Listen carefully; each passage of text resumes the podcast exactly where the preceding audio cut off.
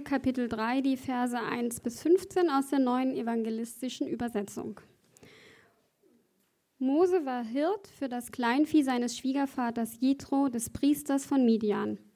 Als er die Herde hinter die Steppe führte, kam er an den Gottesberg, den Horeb. Dort erschien ihm der Engel Jahwes in einer lodernden Flamme, die aus einem Dornbusch herausschlug. Moses sah, dass der Busch brannte, aber nicht von den Flammen verzehrt wurde. Warum verbrennt der Dornbusch nicht? dachte Mose. Das muss ich mir aus der Nähe ansehen. Als Jahwe sah, dass Mose näher kam, rief Gott ihm aus dem Dornbusch heraus zu. Mose, Mose! Hier bin ich, erwiderte dieser. Komm nicht näher, sagte Gott. Zieh deine Sandalen aus, denn der Ort, auf dem du stehst, ist heiliges Land. Dann sagte er, ich bin der Gott deines Vaters, ich bin der Gott Abrahams, Isaaks und Jakobs. Da verhüllte Mose sein Gesicht, denn er fürchtete sich, Gott anzusehen. Doch Jahwe sprach weiter. Ich habe sehr wohl gesehen, wie mein Volk Israel in Ägypten misshandelt wird und habe sein Schreien wegen der Antreiber gehört. Ja, ich kenne seine Schmerzen. Nun bin ich gekommen, um es aus der Gewalt der Ägypter zu befreien. Ich will es aus Ägypten herausführen in ein gutes und geräumiges Land. Ich bringe es in ein Land, das von Milch und Honig überfließt. Es ist das Land der Kanaaniter, Hethiter, Amoriter, Perisiter, Hiviter und Jebusiter. Ja, die Hilfeschreie der Israeliten sind bei mir angekommen und ich habe auch gesehen, wie grausam die Ägypter sie unterdrücken. Und nun geh. Ich will dich zum Pharao senden. Du sollst mein Volk, die Israeliten aus Ägypten herausführen. Mose erwiderte Gott, Wer bin ich denn, dass ich zum Pharao gehen und die Israeliten aus Ägypten führen könnte? Da sagte Gott, ich werde dir ja beistehen. Und das hier ist das Zeichen, das ich dich beauftragt habe. Wenn du das Volk aus Ägypten herausgeführt hast, werdet ihr an diesem Berg Gott anbeten. Mose sagte zu Gott, wenn ich nun zu den Israeliten komme und ihnen sage, der Gott eurer Vorfahren hat mich zu euch geschickt, und sie mich dann fragen, wie heißt er denn? Was soll ich ihnen sagen? Da sagte Gott zu Mose, ich bin der, der ist und immer sein wird. Sagt den Israeliten, der ich bin, hat mich zu euch geschickt. Weiter sagte Gott zu Mose, Sagt den Israeliten Jahwe, der Gott eurer Vorfahren, der Gott Abrahams, Isaaks und Jakobs, hat mich zu euch geschickt. Das ist mein Name für immer. Mit diesem Namen sollen mich auch die kommenden Generationen ansprechen. Ja, herzlichen Dank. Mein Name ist äh, Christoph, ich bin einer der Pastoren hier bei Erlebt und ähm, ich äh, freue mich auf diesen Predigt, weil wir, glaube ich, jetzt schon das dritte, vierte Mal in dieser Reihe sind und das Buch Exodus ist wirklich ein richtig, richtig cooles Buch. Ähm, ich will versuchen, äh, uns noch so ein bisschen mit in die Reihe reinzunehmen für die, die vielleicht letztes Mal, vorletztes Mal nicht da waren. Ihr erinnert euch unter Umständen, entweder habt ihr das Buch schon mal gelesen oder ihr wart da, Mose war in Ägypten. Er wurde als ähm, kleines Baby auf wundersame Art und Weise gerettet vor der Ermordung, die die Ägypter oder der Pharao befohlen hatten. Und äh, von niemand anderem als der Tochter des Pharaos selber. Er wurde dann später adoptiert von eben dieser Tochter des Pharaos als israelitisches Baby, kam dadurch an den Königshof und wurde dort ich sage mal, in allen Künsten der Ägypter unterrichtet. Er genoss den Luxus des Königshofs von Ägypten und das während sein Volk, die Israeliten, weiter in Ägypten als Sklaven dienen mussten. Nach ungefähr 40 Jahren spürte er die Berufung, dass er vielleicht seinem Volk Israel helfen sollte wir wissen das nicht ganz genau, ob das erst mit 40 war oder vielleicht auch schon ein bisschen vorher, aber mit 40 wurde er aktiv. Er wollte seinem Volk helfen und legte los in eigener Kraft. Was tat er? Er brachte einen Ägypter um. Er wollte das vertuschen, verscharrte den, es kam raus. Mose musste fliehen und er floh 400, 500 Kilometer weit von Ägypten weg ins Land Midian das ist das heutige Saudi-Arabien beziehungsweise die Sinai-Halbinsel. Es überlappt sich da so ein bisschen. Und dort begegnete er ein paar ähm, Frauen, die Hirten oder also die die Schafe ihres Vaters hüteten. Er heiratete in diese Beduinenfamilie ein und fortan war er dafür zuständig, die Schafe seines Schwiegervaters dort in der Steppe, in der Einöde zu hüten. Und das Ganze dauerte weitere 40 Jahre. Mose floh mit 40 Jahren, ich bin jetzt 42, da hat man schon ein bisschen was auf dem Buckel, man fühlt sich auch nicht mehr ganz so jung. Und weitere 40 Jahre war Mose in der Wüste, in der Steppe, hütete Schafe und Ziegen seines Schwiegervaters und versuchte dort mit seiner Familie zu überleben. Er wurde Vater ähm, und hat wahrscheinlich vieles von diesen ganz alltäglichen Dingen zu tun gehabt, die man halt so als Vater, Ehemann und Schafhirte zu tun hat. Ich weiß nicht, ob wir wissen, was Schafhirten zu tun haben, aber ist auch Arbeit. Ich habe mich gefragt, wie mag es wohl in diesen Jahren, in diesen 40 Jahren, in der Seele von Mose ausgesehen haben? Was hat diesen Mann wohl in diesen 40 Jahren beschäftigt? Und wir erfahren das sogar. Wir erfahren das in dem Text vorher, denn Mose bekommt einen Sohn und diesem Sohn gibt er einen Namen, nämlich Gershom. Und das bedeutet, ich bin ein Fremder oder Reisender in der Fremde geworden.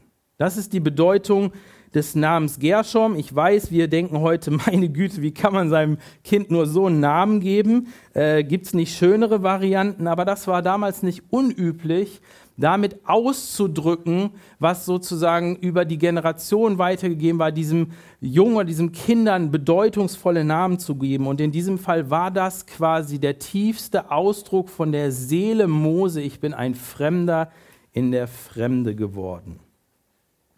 Und ich glaube, dass in diesen Jahren Mose immer wieder ganz grundlegende Fragen gestellt hat. Beziehungsweise vielleicht hat er sie nicht aktiv gestellt, aber ich glaube, diese Fragen kamen immer wieder hoch. Wenn er jenseits von allen Ablenkungen mal wieder in der Steppe mit den Herden seines Schwiegervaters unterwegs gewesen ist, keine Kinder um sich rum, keine äh, Frau, keine sonst was, die ihn hätte theoretisch ablenken können, gut, durchaus auch im positiven Sinne ablenken können, dann kamen mit Sicherheit diese nagenden Fragen bei ihm hoch. Wenn er abends in diesen Sternenhimmel der Wüste geguckt hat, glaube ich, dass bei ihm die Frage hochkam, warum das alles? Warum das alles? Warum ist mein Leben so verlaufen, wie es verlaufen ist? Alles hat so gut angefangen. Ich war Prinz von Ägypten. Ich habe gemerkt, ich soll meinem Volk helfen. Alles hat so gut angefangen. Große Pläne, große Herausforderungen und dann der eine Aussetzer, die eine Überreaktion und alles brach in sich zusammen. Warum? Ich glaube, es gab eine zweite Frage, die bei Mose immer wieder hochkam, nämlich die, wer bin ich eigentlich? Wer bin ich? Ich war mal Prinz von Ägypten, das bin ich nicht mehr. Dann wurde ich zum Mörder. Jetzt bin ich Vater und Schafhirte. Teil meines Volkes bin ich nicht mehr. Das ist kilometerweit weg in Ägypten. Wer bin ich eigentlich? Und ich glaube, eine weitere Frage hat er sich häufiger stellen müssen, die damit eng verknüpft ist, nämlich die, wozu das alles? Was ist der Sinn meines Lebens? Warum das alles? Wozu? Ob ich nun damals gerettet worden bin als drei Monate altes Baby oder nicht, ob ich ausgebildet worden bin in Ägypten oder nicht, was macht es denn für einen Unterschied? Es spielt doch letztlich überhaupt keine Rolle. Ägypten macht weiter, was es will mit meinem Volk. Ich sitze hier in der Wüste, hüte die Schafe und Ziegen meines Schwiegervaters und werde bald 80 Jahre alt. Mein Leben ist vorbei. Meine Jugend liegt weit hinter mir. Wozu war mein Leben gut? Ich weiß nicht, ob du diese Fragen auch kennst. Ich weiß nicht, ob du dir diese Fragen auch stellst, aber ich glaube, dass wir alle tief drin diese Fragen in unserem Leben haben und sie uns stellen. Wir sind manchmal ein bisschen besser als Mose, was Ablenkung angeht. Aber dann, wenn der Moment da ist, die Einsamkeit, wo wir nur für uns da sind, dann kommen diese Fragen hoch. Warum? Wozu das alles? Wer bin ich? In der Regel, glaube ich, gibt es bei uns in unseren Breitengraden vier Arten von Leuten, die in die Kirche gehen und sich dort engagieren. Vielleicht findet ihr auch eine weitere, weiß ich nicht. Ich habe vier gefunden. Die einen gehen aus Tradition in die Kirche. Ihnen wurden christliche Werte anerzogen, ihnen wurde das so weitergegeben. Sie finden das wichtig, es gehört einfach zur Kultur dazu. Also ich glaube in Süddeutschland, in Bayern insbesondere, da macht man das einfach so. Da ist das so, es gehört zur Kultur dazu. Sie gehen hin aus Tradition. Es gibt eine zweite Art von Leuten, die zur Kirche gehen regelmäßig und sie tun das im Kern aus Angst. Und zwar aus Angst, wenn ich es nicht tue, dann komme ich in die Hölle oder mir passiert irgendwas Schlimmes. Ich muss das quasi tun zu meinem Selbstschutz, damit Gott sieht, ich bin ja ein toller Typ, ich gehorche ihm ja oder wie auch immer, und wenn ich es nicht tue, dann trifft mich das große Unglück. Und dann gibt es eine dritte Art von Leuten, die einen ganz ähnlichen Ansatz fahren, nur viel positiver, aber im Kern ist es dasselbe. Das sind die, die sagen, ich möchte oder gehe in die Kirche, ich beschäftige mich mit dem Ganzen, weil ich den Wunsch nach Lebensverbesserung habe. Das sind im Grunde Leute, die mein Christsein funktioniert wie alle anderen Religionen dieser Welt. Ich tue etwas, was Gott fordert, was diese Religion fordert, und im Umkehrschluss erhalte ich etwas von diesem Gott. Sicherheit, Schutz, Freude, Friede, Wohlstand, was auch immer. Das nimmt manchmal sehr bizarre Züge an, aber das Schema ist immer dasselbe. Ich tue etwas, ich gehorche, ich mache etwas und im Umkehrschluss bekomme ich dann etwas von Gott. Und diese Leute müssen irgendwann erkennen, dass Christsein, dass Gott selber eine andere Logik verfolgt. Die Logik Gottes lautet nämlich eben nicht, ich tue etwas und dann bekomme ich was von Gott, sondern die Logik Gottes lautet, er tut alles, damit ich ihm dann mein Leben zurückgeben kann. Er liebt mich zuerst, damit ich dann in der Lage bin, ihn zu lieben. Es gibt zu guter Letzt eine andere Art oder eine, eine vierte Art von Menschen, die in die Kirche gehen, die an Gott glauben. Und das sind die Leute, die eine Begegnung mit diesem lebendigen Gott gehabt haben. Und diese Begegnung mit dem lebendigen Gott hat ihr Leben so verändert, dass sie nicht aufhören wollen und können, diesem Gott immer wieder zu begegnen. Und das sind die Menschen, denen Gott ihre grundlegenden Fragen beantwortet hat, nämlich dadurch, dass sie ihm begegnet sind. Genau das sehen wir hier bei Mose. Die grundlegenden Fragen von Mose wurden in der Begegnung mit dem lebendigen Gott beantwortet.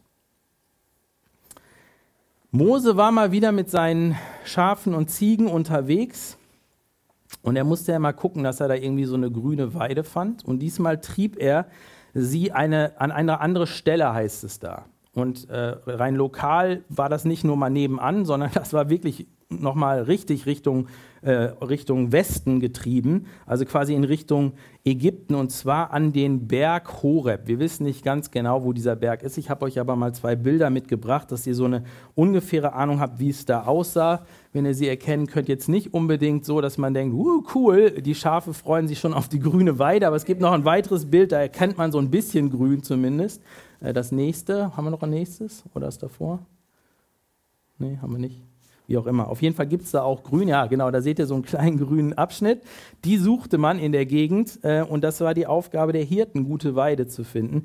In diese Gegend trieb Mose äh, die Schafherden seines Schwiegervaters. Warum wissen wir nicht? Ich glaube einfach, Mose hatte einfach mal Bock auf was Neues. Dem war es langweilig, die Schafe immer wieder an denselben Ort zu bringen. Und vielleicht hat er auch so ein bisschen Sehnsucht gekriegt, in Richtung Ägypten zu gehen und vielleicht mal auf dem Weg dorthin den einen oder anderen Wanderer zu treffen und zu fragen, hört mal, wie geht's in meinem Volk da und so weiter. Keine Ahnung, wir wissen es nicht genau. Auf jeden Fall ist Mose mit der Herde dort. Und dort begegnet er dem lebendigen Gott. Und ich glaube, Mose hatte das mal komplett überhaupt nicht in seinem Terminkalender. Das stand da nicht drin, Begegnung mit dem lebendigen Gott. Damit hat er überhaupt nicht gerechnet. Das war überhaupt nicht auf seinem Radar. Aber genau das hat sein Leben einmal komplett verändert. Und genau darum geht es doch, oder?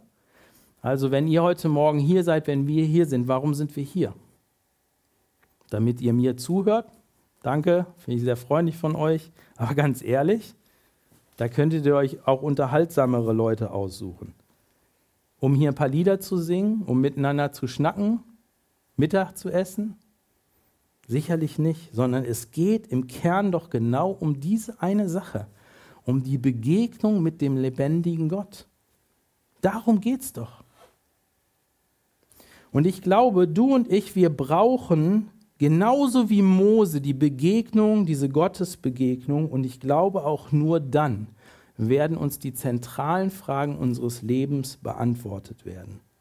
Ja, ich bin sogar zutiefst davon überzeugt, das, was wir mehr als alles andere brauchen, sowohl für uns persönlich als auch in unseren Gemeinden, als auch in unseren ähm, sonstigen Gruppierungen. Wir brauchen die Begegnung mit dem lebendigen Gott. Und ich bin davon überzeugt, das wird uns erfüllen, das wird uns begeistern, das wird uns neu ausrichten, das wird uns heilen, das wird uns beleben und das wird uns mutig machen.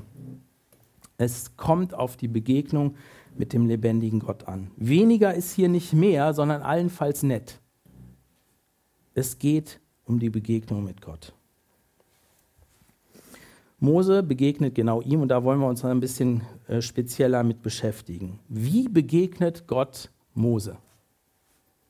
Denn Gott ist ja offensichtlich der, der initiativ wird. Das erste ist, Gott gewinnt Moses Aufmerksamkeit. Und zwar, indem er ein kleines Lagerfeuer entzündet. Es ist nicht ungewöhnlich, dass in der Wüste mal so ein Busch brennt. Ja, das kann durchaus vorkommen. Und das wusste Mose auch. Aber was ungewöhnlich war, ist, dass dieser Busch nicht verbrannte. Wer von euch hat schon mal so ein schönes Feuerchen angemacht? Alle Jungs, alle Männer mit Sicherheit. Und ihr wisst das alles, trockenes Reisig oder so Stroh, das brennt super. Das braucht man, um es anzufackeln. Ja? So, und das war im Grunde das, was dort in der Wüste im Wesentlichen vorhanden war. Das war nicht das gute Eichenholz oder Buchenholz oder so, das gab es da nicht, sondern das war in der, in der Regel sehr getrocknetes Dornenstrauchzeugs. Und wenn man das anfackelte, dann brannte das innerhalb von Minuten runter und dann war Ende. Da war nichts mehr. Und dieser Busch, der brannte und brannte und brannte und brannte und er hörte gar nicht auf zu brennen. Und das sah Mose und dann dachte er sich, wie es da heißt, ähm, warum verbrennt der Dornbusch nicht? Das muss ich mir aus der Nähe ansehen. Gott gewinnt die Aufmerksamkeit von Mose durch ein Phänomen, was völlig unnatürlich war. Könnte es sein, dass Gott gerade deine Aufmerksamkeit haben will durch etwas Besonderes, etwas Außergewöhnliches in deinem Leben? Mose wird neugierig und geht dorthin. Und das kann ich dir nur empfehlen. Wenn sowas in deinem Leben ist, werd neugierig und geh darauf zu. Was wäre wohl passiert, wenn Mose sagt, ach, ist mir doch egal, lass den noch brennen, interessiert mich nicht. Aber Mose wird neugierig, er geht darauf zu und dann spricht Gott Mose persönlich an. Und da möchte ich mal für einen Moment einhaken, denn ich glaube, wir haben heutzutage, gerade auch in der Kirche, eine ziemlich große Verwirrung darüber, wenn es darum geht, wie wir Gott begegnen sollen oder können. Wir wollen ihm begegnen. Wir haben das vielleicht so in unserem Herz, dass wir sagen, ja, darum geht es, das möchte ich. Aber dann wenn das passiert oder wir meinen, das ist passiert, dann sprechen wir oft davon, ja, Gott hat mich berührt.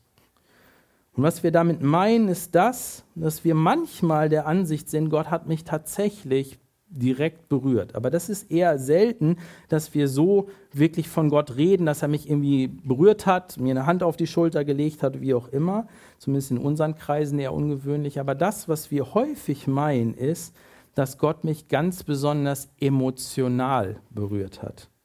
Und zwar mit, einer, mit einem Gefühlscocktail aus positiven Gefühlen. Dieser Moment, wie auch immer dieser Moment zustande kam und aussah, war so intensiv, fühlte sich so gut an, dass wir ihn als Gottes Begegnung interpretieren. Und dieser Ansatz passt super gut in unsere Zeit, denn es gibt ein Dogma unserer Gesellschaft und unserer Zeit. Und das lautet folgendermaßen, wenn ich etwas spüre, wenn ich es fühle, dann ist es echt. Wenn ich es spüre, wenn ich es fühle, dann ist es echt. Wenn ich es nicht spüre und nicht fühle, ist es unecht. Und das zieht sich durch sämtliche Lebensbereiche von uns Menschen mittlerweile. Wenn die Liebe echt sein soll, muss ich sie fühlen. Und wenn ich die Liebe nicht mehr fühle, dann ist sie auch nicht mehr echt. Und die größte Angst, die wir als moderne Menschen haben, ist, unecht zu sein. Und dann schmeißen wir halt die Beziehung über Bord, reichen die Scheidung ein, suchen uns den neuen Gefühlskick und meinen, das wäre die Liebe. Und diese Ansicht, dieses Dogma hat auch in den Kirchen Einzug gehalten. Und das heißt, wir begeben uns oft auf die Suche nach Gott mit genau diesem Ansatz. Ich will Gott begegnen, was total cool ist, ein super Anliegen. Heißt aber im Umkehrschluss, ich möchte ihn erleben und das heißt gleich, ich möchte ihn fühlen. Und zwar in einer Art und Weise, dass es ein Hochgefühl ist. Und nur dann, nur dann, wenn ich es fühle, wenn ich es spüre, wenn es mich zum Kribbeln bringt, dann ist es echt und dann bin ich Gott begegnet.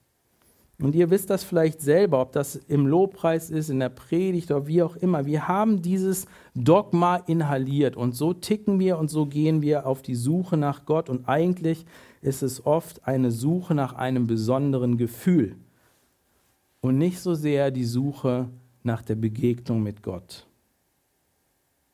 Nur um richtig verstanden zu werden, Gott hat unterschiedliche Arten und Wege, Menschen zu begegnen. Er ist der Erfinder von uns Menschen und zwar ganzheitlich. Er hat unsere Gefühle gemacht, er hat unsere Sinne gemacht und er weiß sich all dieser Dinge zu bedienen. Gar keine Frage.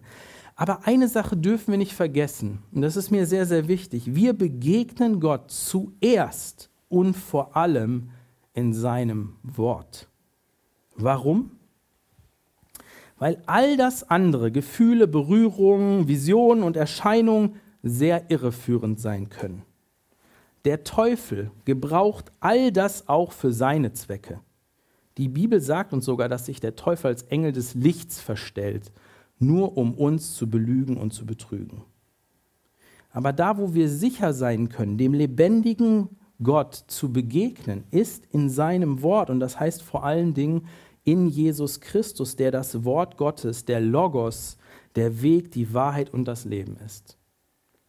Jesus sagt das, oder beziehungsweise Johannes schreibt das in seinem Evangelium über Jesus. Er, Jesus, der das Wort ist, wurde ein Mensch von Fleisch und Blut und lebte unter uns. Wir sahen seine Herrlichkeit, eine Herrlichkeit voller Gnade und Wahrheit, wie nur er als der einzige Sohn sie besitzt, er, der vom Vater kommt. Und wir begegnen Jesus in der Bibel durch Gottes Wort. Und seine Worte, so sagt Jesus, bleiben für immer. Die sind nicht kurzlebig. Die verfallen nicht irgendwann. Die hören nicht irgendwann auf, wahr zu sein, sondern die gelten. Jesus sagt, Himmel und Erde werden vergehen, aber meine Worte werden nicht vergehen. Die echte Begegnung mit Gott durch sein Wort fordert uns immer heraus zu glauben und nicht in erster Linie zu fühlen, zu sehen und manchmal sogar noch nicht mal zu verstehen. Aber ich will direkt noch etwas sagen. Ich bin überhaupt nicht der Ansicht, wir sind jetzt hier nur so wortlastig in dem Sinne und der Rest interessiert nicht. Im Gegenteil. Ich bin davon überzeugt und ich habe das selber erlebt, wenn wir Gottes Wort wieder als das nehmen würden, was es ist, sein Wort an uns, sein primärer Weg, uns begegnen zu wollen, dann würden wir nämlich auch merken, dass damit unsere Gefühle, unser Verstand, unser Körper, unser kompletter Mensch mit in die Gottesbegegnung einbezogen wird. Das ist nicht weniger, sondern das ist das Gesamte. Das Zentrum der Begegnung mit Gott ist sein Reden. Ansonsten laufen wir Gefahr, in die Irre zu gehen und nicht Gott zu begegnen, sondern so wie der Religionskritiker Ludwig Feuerbach total zu Recht kritisiert hat, lediglich einer idealen Projektion von uns selbst. Wenn der Gott, an den du glaubst, dich nicht an manchen Punkten in Frage stellt oder komplett anders ist, als du denkst, bist du vielleicht dieser Projektion von dir selbst auf den Leim gegangen. Oder im schlimmsten Fall, wenn wir darauf nicht achten, dass Gott durch sein Wort zu uns spricht, begegnen wir dem Teufel höchstpersönlich. Wir sehen das bei Mose und das ist das Interessante. Seine lebensverändernde Begegnung mit dem lebendigen Gott verlief komplett anders, als wir das uns heute oft wünschen. Wurde Mose von Gott körperlich berührt? Nein, denn das hätte bedeutet, er wäre verbrannt worden in diesem Fall.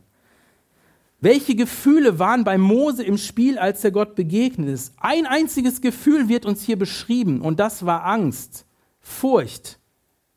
Das ist nicht unbedingt das, was wir auf dem Radar haben, wenn wir an eine Gottesbegegnung denken. Und kann Mose denn wenigstens sagen, dass er Gott gesehen hat? Nun, er hat einen brennenden Dornenbusch gesehen, aber Gott selber nicht. Und das Interessante ist, es heißt hier sogar, dass Mose aus Furcht davor, Gott zu sehen, sein Angesicht verhüllte, sodass er noch nicht mal mehr den brennenden Dornbusch gesehen hat.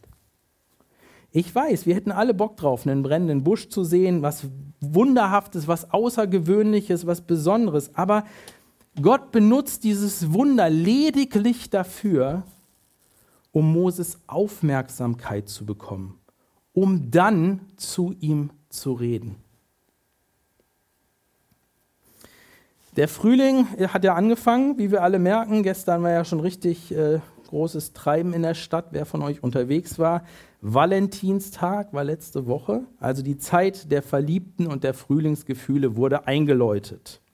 Stell dir vor, du hast dich zu einem Date verabredet. Deinen möglichen Traumprinzen kennst du bisher nur über ein paar Online-Unterhaltungen und Fotos und jetzt wollt ihr euch endlich live sehen. Alles ist total aufregend und du fieberst mit deiner besten Freundin dem Date entgegen fiel mir leicht, ein Beispiel zu konstruieren von der Frauenseite, weil ich weiß nicht, wie man das als Junge machen würde, da mit bestem Freund, was soll ich anziehen, nee, egal. Auf jeden Fall, also du fieberst diesem Date entgegen.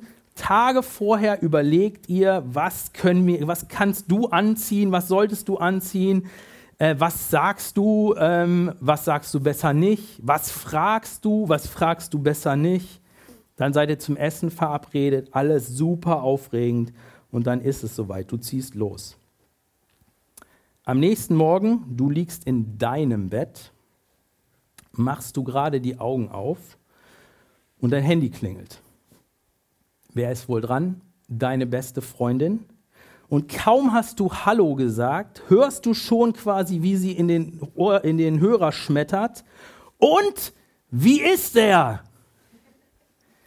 Das ist die entscheidende Frage. Wie ist er? Wenn Gott lediglich eine unpersönliche Macht, irgendeine Kraft, irgendein System des Universums wäre, würde diese Frage überhaupt keinen Sinn machen. Aber wenn Gott eine Person ist, dann ist diese Frage total sinnvoll. Und Mose, wie ist Gott denn? Was macht ihn denn aus? Und das ist die spannende nächste Frage, der ich nachgehen will. Denn Mose erfährt, wie Gott ist. Als Jahwe sah, dass Mose näher kam, rief Gott ihm aus dem Dornbusch heraus zu, Mose, Mose, hier bin ich, erwiderte dieser. Gott begegnet einem Gott, der dich ganz persönlich kennt. Mose begegnet einem Gott, der dich ganz persönlich kennt. Er kennt dich mit deinem Namen.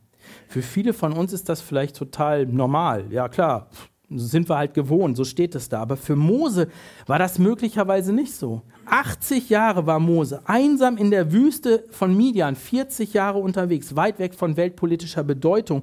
Warum sollte man Mose kennen? Warum sollte man seinen Namen kennen? In Ägypten kannte ihn keiner mehr so richtig.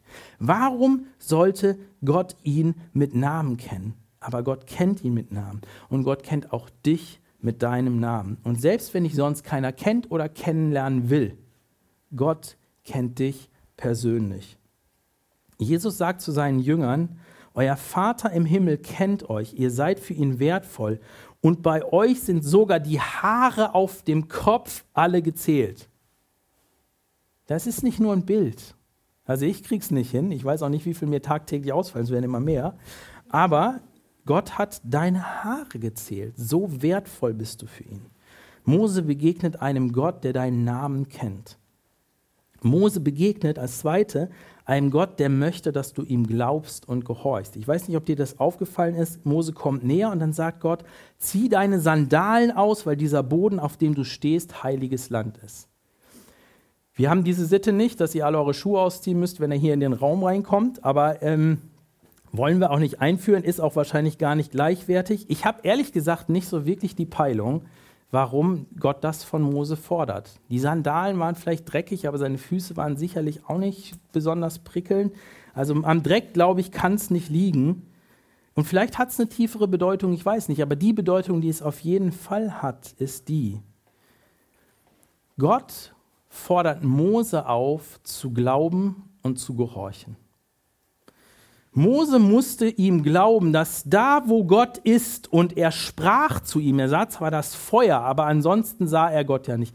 Er sprach zu ihm, sagte, Mose, dieser Boden hier ist heilig.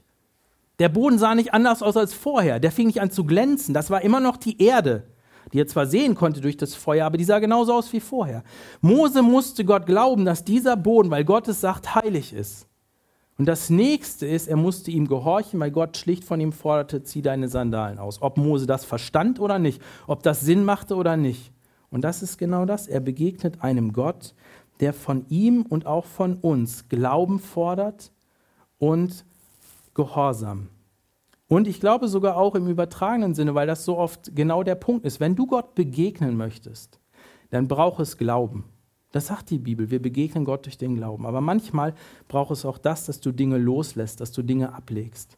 Und das ist eine Frage. Wo, wo, musst du glauben? Wo brauchst du Glauben? Wo musst du Glauben investieren? Und was musst du gerade loslassen in deinem Leben?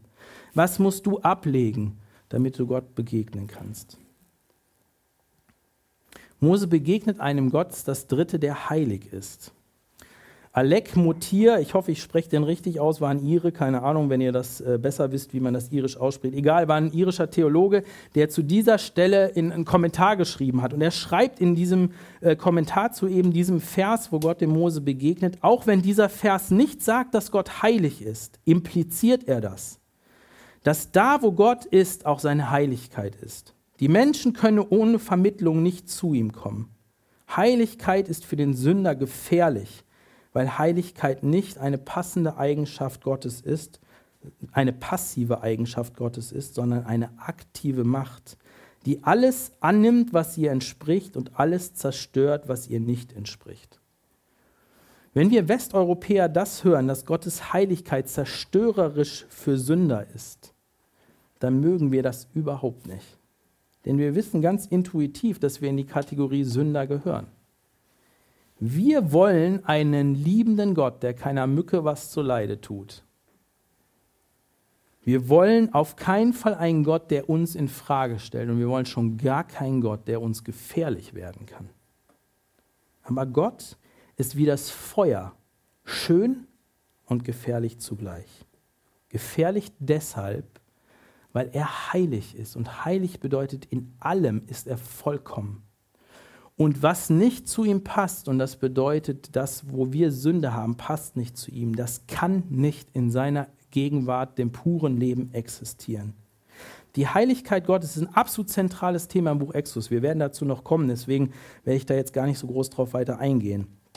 Ähm, aber die Frage, die im Buch Exodus die ganze Zeit im Hintergrund mitläuft, ist die, wie können wir Menschen, die wir Sünder sind, die wir von uns aus nicht zu Gott passen, Gemeinschaft mit einem heiligen, lebendigen Gott haben, ohne zu sterben? Das ist die Frage, die die ganze Zeit im Buch Exodus mitläuft. Und wir werden Antworten darauf finden und Gott gibt Antworten. Die Frage, die wir uns stellen müssen, ist die, meinen wir wirklich, dass unser Gutmenschsein ausreicht, um einem heiligen Gott zu begegnen und in seiner Gegenwart bestehen zu können? Das nächste ist, Gott begegnet einem, äh, Mose begegnet einem Gott, der mitleidet.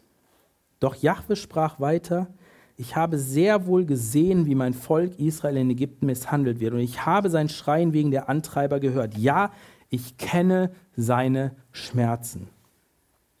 Wenn du denkst, dass Gott jemand ist, der weit, weit entfernt irgendwo sein fröhliches Dasein fristet und keine Ahnung hat von dem, was dich beschäftigt, insbesondere deine Schmerzen, ob innerlich oder äußerlich, dann kann ich dir sagen, das stimmt nicht. Das stimmt nicht. Ich kann dir sogar sagen, dass Gott nicht nur irgendwas über dich weiß, sondern mitleidet.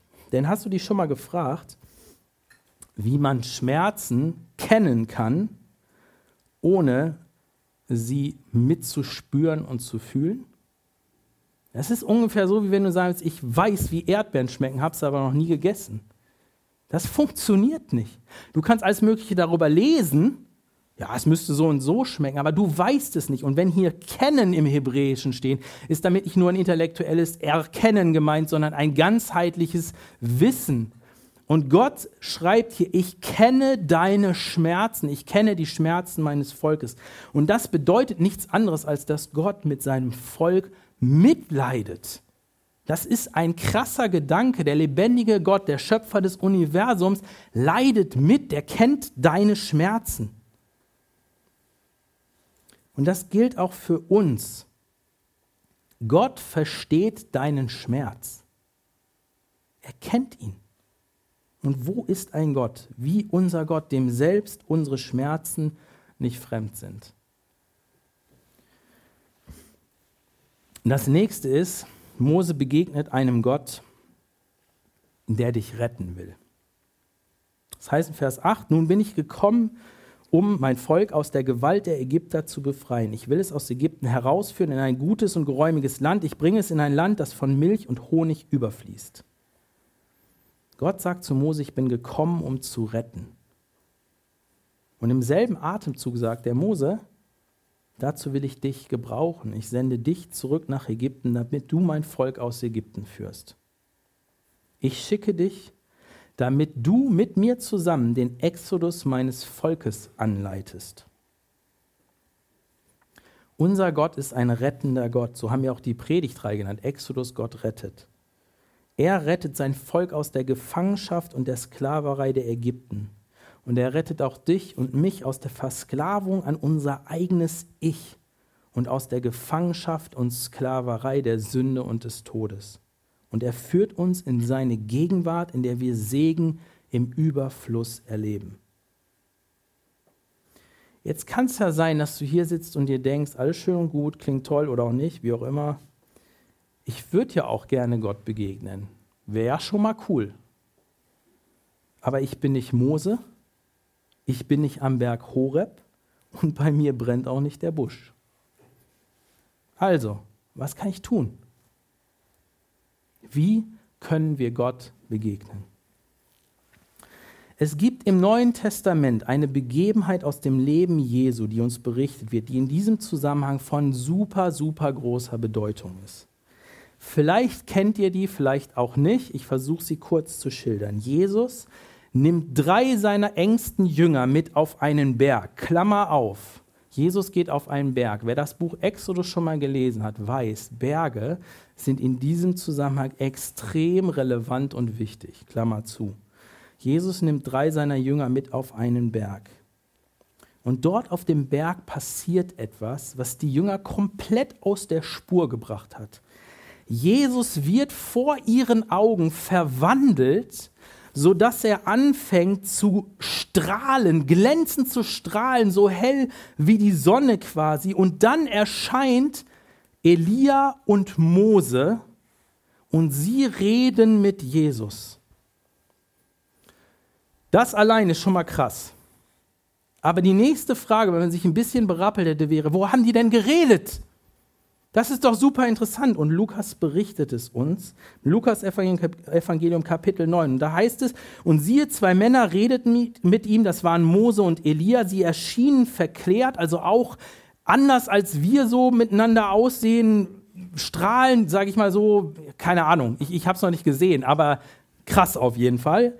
Sie erschienen verklärt und redeten von seinem Ende, das er in Jerusalem erfüllen sollte. Und wenn hier steht, sie redeten von seinem Ende, das er in Jerusalem erfüllen sollte, dann steht im Griechischen ein Wort für Ende, das ansonsten noch zweimal im Neuen Testament vorkommt und das nicht zufällig hier so steht. Und dieses Wort, das hier mit Ende übersetzt wird, heißt Exodus.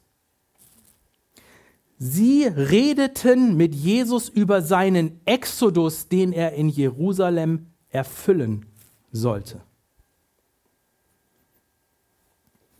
Und als wäre das noch nicht genug, geht es noch weiter. Petrus schaltet sich ein, komplett durch den Wind, sagt da irgendwas, wir wollen Hütten bauen und so, keine Ahnung was, bla bla bla. Und dann heißt es auch, da er wusste nicht, was er redete, ist typisch Petrus, als erster die Klappe auf und da kommt nicht immer Sinnvolles raus. Auf jeden Fall, und dann passiert so, als sagt Gott, pass mal auf, alles gut, Petrus, jetzt sei mal kurz leise, jetzt mache ich mal weiter. Eine Wolke überschattet sie. Wer Exodus gelesen hat, ihr werdet genau wissen, was das für eine Bedeutung hat. Die Wolke kommt ganz häufig vor. Das heißt die Gegenwart Gottes im Buch Exodus. Die Wolke überschattet sie und dann kommt eine Stimme aus der Wolke, die sprach, dieser Jesus ist mein auserwählter Sohn, den sollt ihr hören. Ich hätte voll Bock, da tiefer mit euch einzusteigen, aber mache ich nicht. Die Zeit ist schon weit vorangeschritten. Ich möchte zum Schluss nur so viel sagen. Dieser Jesus ist der wahre Mose. Gott selber, der gekommen ist, um sein Volk zu retten. Der in Jerusalem den Exodus vollenden wird. Und was ist in Jerusalem passiert? Er ist gefangen genommen worden, er ist gekreuzigt worden, er ist stellvertretend für uns gestorben und er ist auferstanden. Das ist der finale Exodus für das Volk Gottes. Dieser Jesus ist der, der sein Volk aus der Versklavung der Sünde herausführt. Und er hat das getan, indem er in Jerusalem gestorben und auferstanden ist, für dich und für mich.